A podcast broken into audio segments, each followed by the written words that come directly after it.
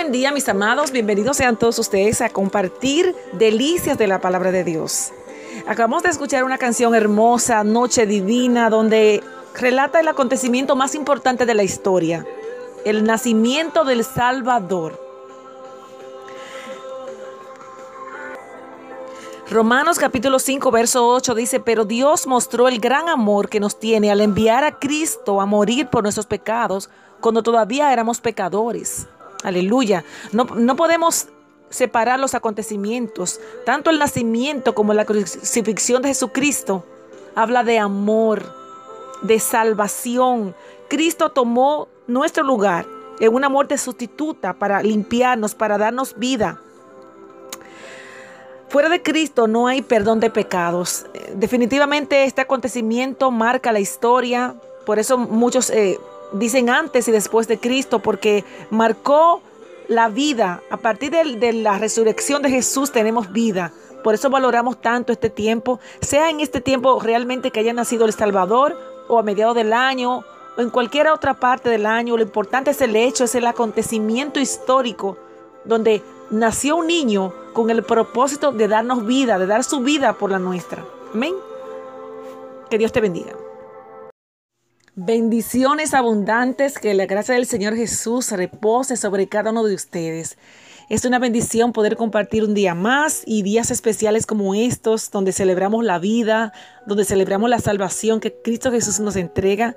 Ya a punto a horas de despedir este año, Hace unos días compartimos Emanuel, Dios con nosotros, y me queda la, la, intriga, me queda el pensar de qué tan fácil somos para olvidar esa promesa tan poderosa que necesitamos nos acompañe este y todos los años de nuestra vida. Mateo 1.23, Isaías 7.14 nos recuerda, porque recordemos que en el sueño que José eh, tuvo, que el ángel, donde el ángel le reveló que el nacimiento de Jesús se cumpliría la promesa, la profecía de siglos pasados y terminaría con la separación que existió entre Dios y el hombre. Ahí donde se comenzó el primer pecado, en el jardín del Edén. Jesús aprendió que Emanuel, perdón, José aprendió que Emanuel, que quiere decir Jesús con nosotros o Dios con nosotros, sería esa realidad. Y tan fácil que es para nosotros olvidarnos de esa promesa. Piense si cuando tenemos un problema nos quejamos y nos lamentamos, pero nos olvidamos de que no estamos solos. Él está con nosotros. No lo tenga como una palabra bonita, como un cliché. Dios con nosotros y ya no, no lo guarde. Necesitamos saber, eh, sentir que, que no estamos solos. Puede ser esto una reacción normal y humana, pero es una falta de confianza a Dios. Dios está con nosotros, es una afirmación muy clara la compañía de nuestro Señor. Jesús restauró nuestra relación con Él e hizo camino para que diariamente nos acerquemos al trono, a su trono con confianza, como un amigo.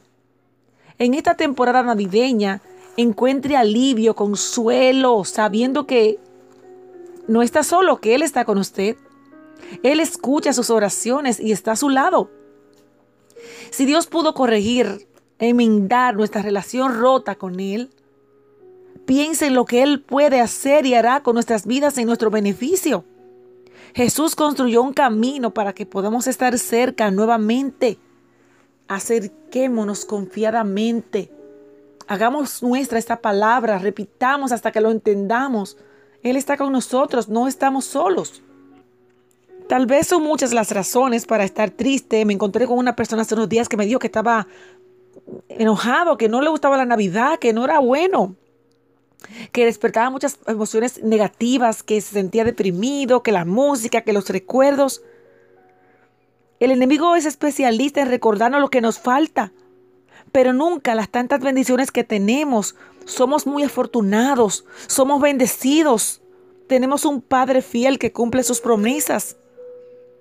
Le invito a escuchar canciones que alaben al Señor, que lo exalten a Él, en vez de nuestras emociones o cómo nos sentimos o que estamos muy tristes, regocijémonos en Él, que el gozo de Él es nuestra fortaleza.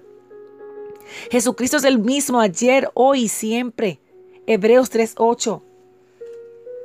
Recuérdese a usted mismo No estás sola, no estás solo.